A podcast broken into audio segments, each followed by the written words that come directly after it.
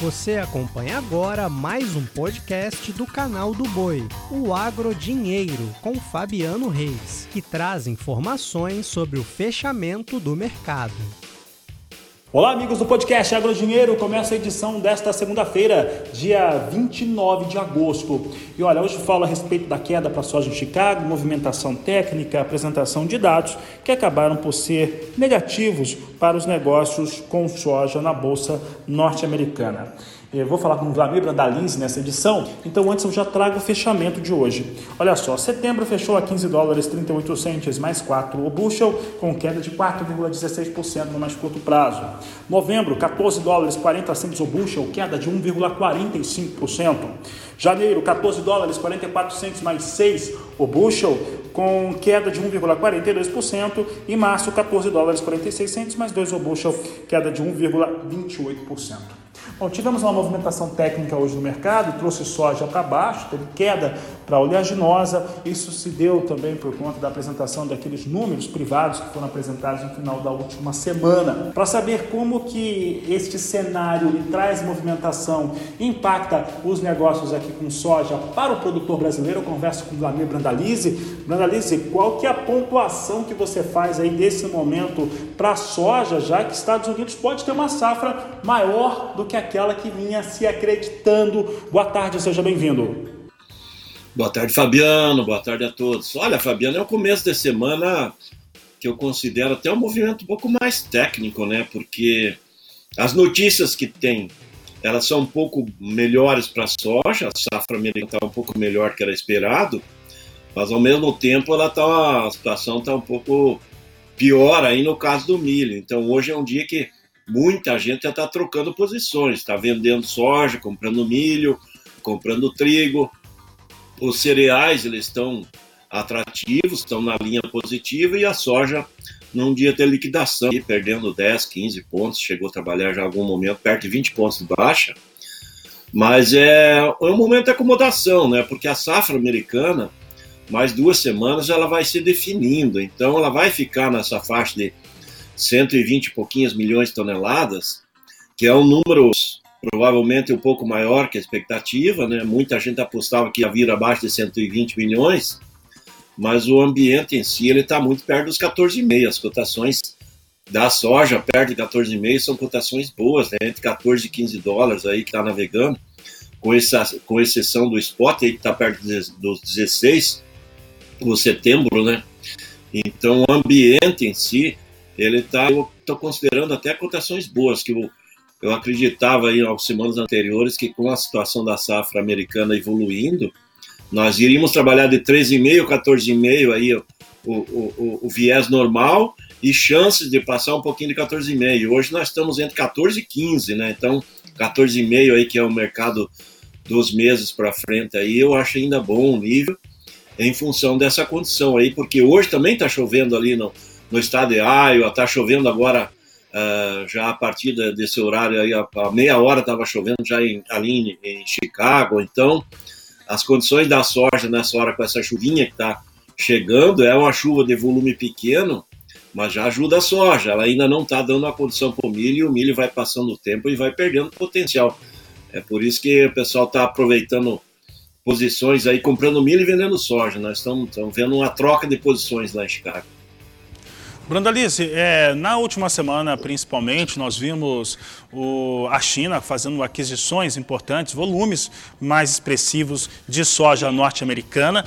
Mostra muito claramente uma preferência pela soja dos Estados Unidos em deferência à soja brasileira. A soja americana está mais acessível, está mais barata, pode-se dizer dessa maneira. Ao mesmo passo que temos essas movimentações. O clima, a questão geopolítica e os cenários que acabam por influenciar os negócios, além da economia dos Estados Unidos por, por si só, que já traz também um impacto importante nos negócios. Falando agora a respeito dessas variáveis sobre as negociações de soja brasileira, o que, que o produtor aqui no Brasil pode esperar? Olha, o produtor ainda pode esperar alguns picos né, de valores nos próximos dias, tem movimento. Hoje, por exemplo, o dia começou com essa onda de baixa lá em Chicago, o mercado está caindo em relação à semana passada, e na média dois reais aí nos portos, né?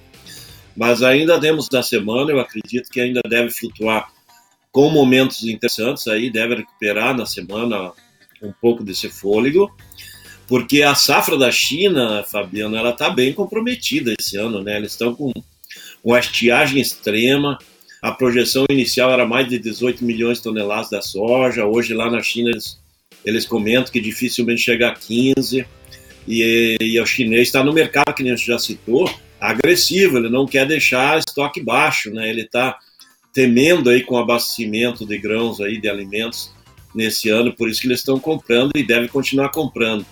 E aqui nós vemos aí, que nem você citou, né? Para nós aqui o prêmio perto de 260 centavos ou pontos acima de Chicago, enquanto essa semana eles estão comprando lá nos Estados Unidos com 160 de prêmio. Então, para eles está um dólar mais barato lá. Enquanto eles conseguem comprar posições lá, eles vão comprando lá, né?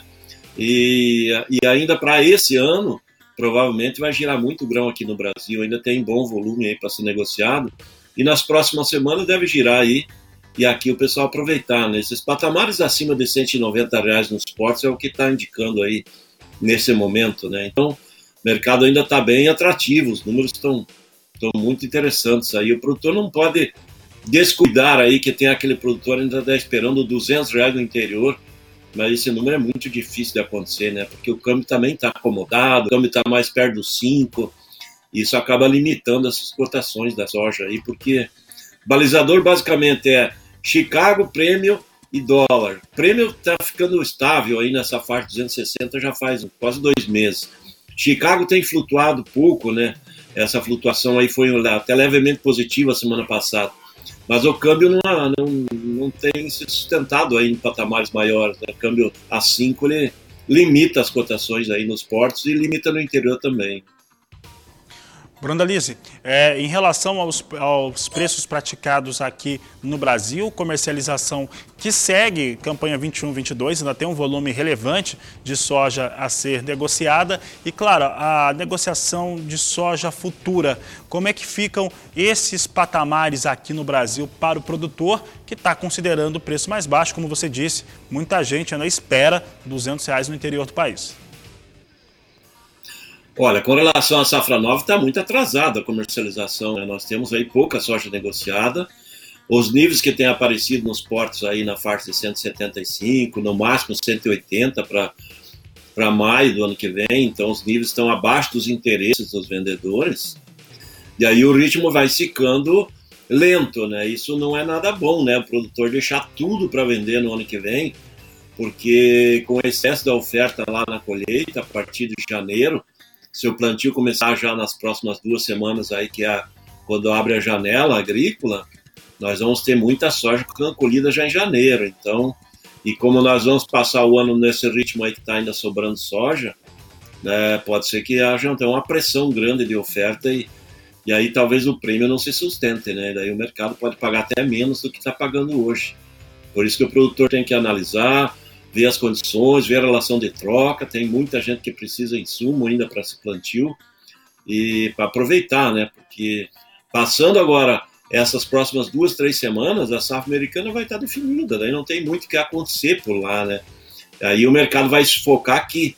E aqui, somente uma seca novamente no sul, que, que poderia vir através de uma laninha, pegando o, o sul do Brasil, Paraguai e Argentina, que esse ano muitos não acreditam que vai acontecer, poderia dar uma reversão nas cotações. Em princípio, o mercado tende a se acomodar aí do meio de setembro em diante com o plantio aí que começa a andar, né? Então, o plantio aqui e recorde de área vai ser um fator aí que vai pressionar Chicago.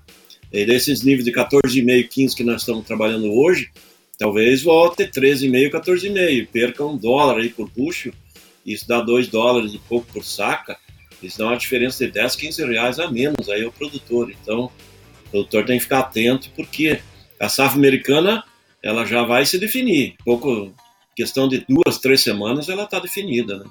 Obrigado, Brandalice. Bom final de tarde a você, uma boa noite, uma boa noite a todos que nos acompanharam. Voltamos amanhã com o podcast Agrodinheiro.